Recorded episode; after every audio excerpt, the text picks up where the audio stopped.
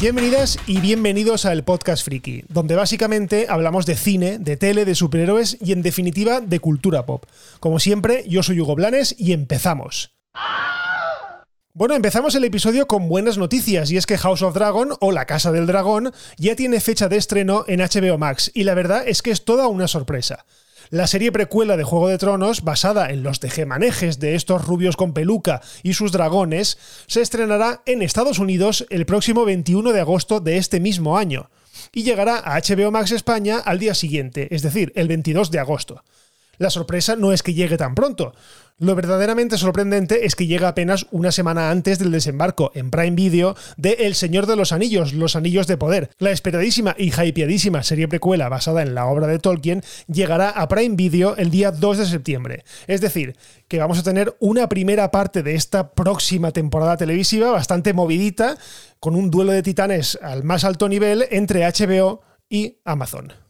Recordemos que ambas plataformas tienen la política de emisión semanal de episodios, por lo que no es como Netflix de esas que tiran toda la temporada eh, de golpe. Esto nos asegurará unas cuantas semanas de run room, unas cuantas semanas de comentarios de colapso en las redes hablando precisamente de cada una de estas dos series, así que veremos cuál de las dos es la que gana, entre comillas. Yo personalmente espero con más ansias la del Señor de los Anillos. Quien me conoce sabe que el final de Juego de Tronos me hizo mucho daño y ha rebajado considerablemente mi hype o mis ganas por ver esta serie precuela. Aún así, es una buena noticia que ambas series lleguen prácticamente después del verano.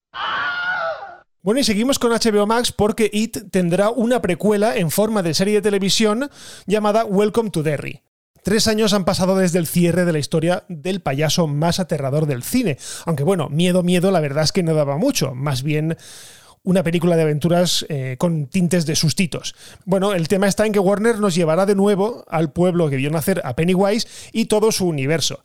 Además, gracias a la revista Variety, se ha indagado en el tema y hemos conocido que la precuela se ambientará en los años 60, en paralelo a lo que vimos en los eventos del primer capítulo cinematográfico.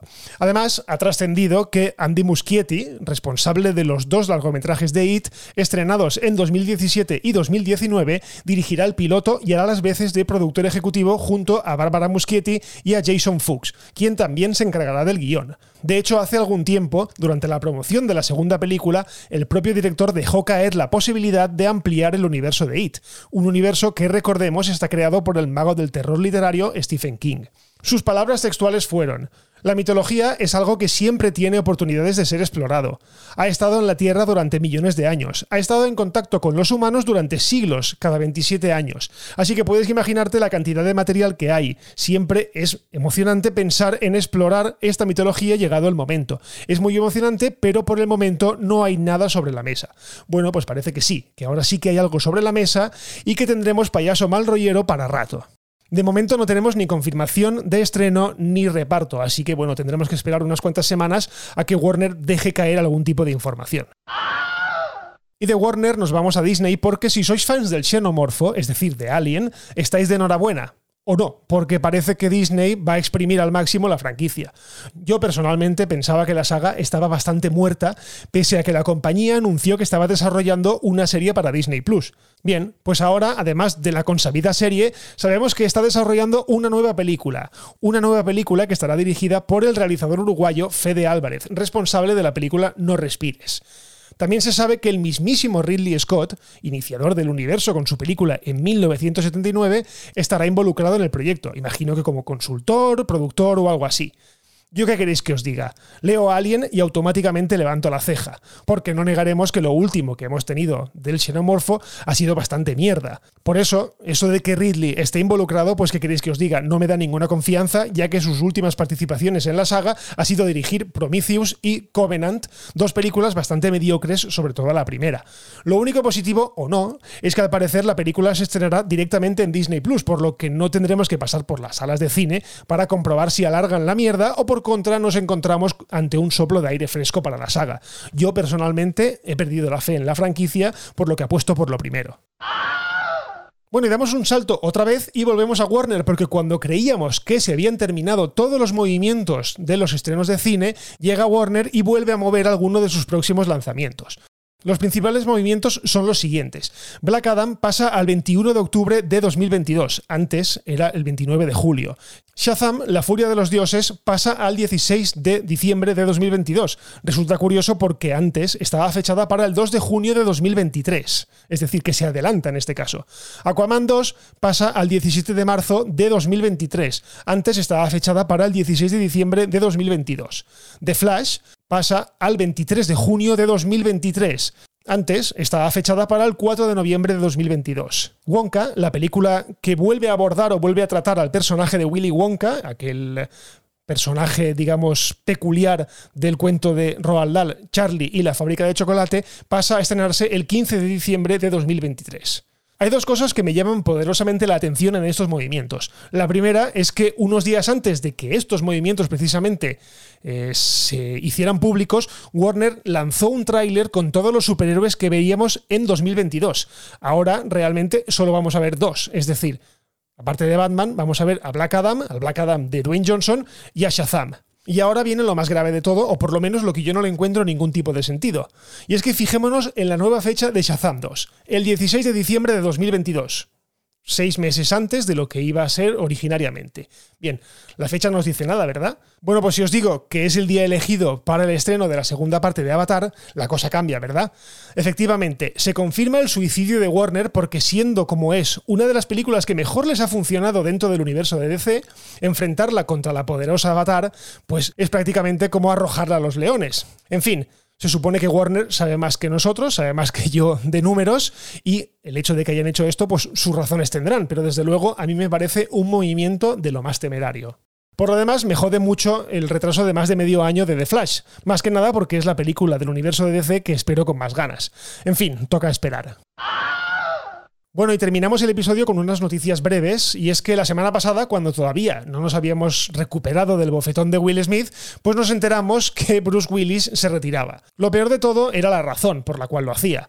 No se trataba de la típica razón de porque necesito un descanso, que es la que normalmente alegan los actores para retirarse por un tiempo. No, en este caso es porque la familia eh, ha comunicado que el actor padece una enfermedad llamada afasia, la cual le hace perder poco a poco la capacidad de comunicarse con el resto de la gente. Vamos, todo un palo para uno de los actores de nuestra juventud, ya que gracias a él y que nos salvó del impacto de un meteorito, pues estamos todos vivos aquí y escuchando este podcast. En fin, una putada. hijo de puta. Otra noticia breve es que la serie de Obi-Wan Kenobi retrasa su estreno, pero tranquilos, solo un par de días. Pasa del 25 de mayo al 27 de mayo, es decir, pasa de miércoles a viernes. Eso sí, como compensación, Disney Plus estrenará de golpe dos episodios y no solo uno, como estaba inicialmente planeado. Este movimiento parece ser que se debe a que la plataforma no quiere que el final de la serie del viejo Jedi eclipse al estreno de Miss Marvel, ya que si hacíamos cuentas ocurría exactamente el mismo día. Así que con este movimiento la serie de Obi-Wan acabará una semana antes.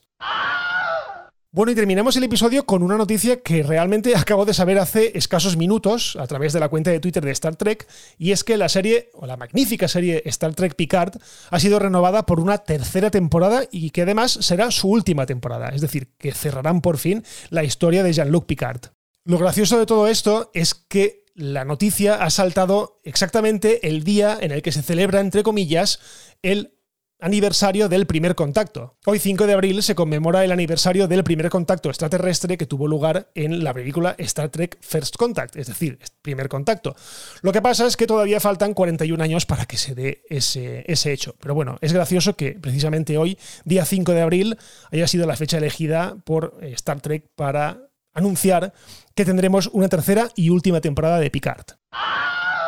Bueno, y hasta aquí un nuevo episodio del Podcast Friki. Muchísimas gracias por escuchar y ya sabéis si os ha gustado lo de siempre. Compartid el podcast, así llegaremos a más gente.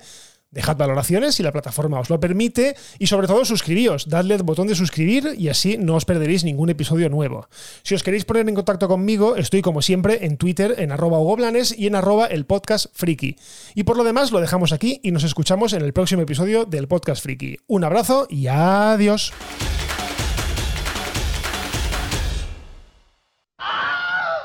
Bye bye, hasta otro ratito, ¿eh?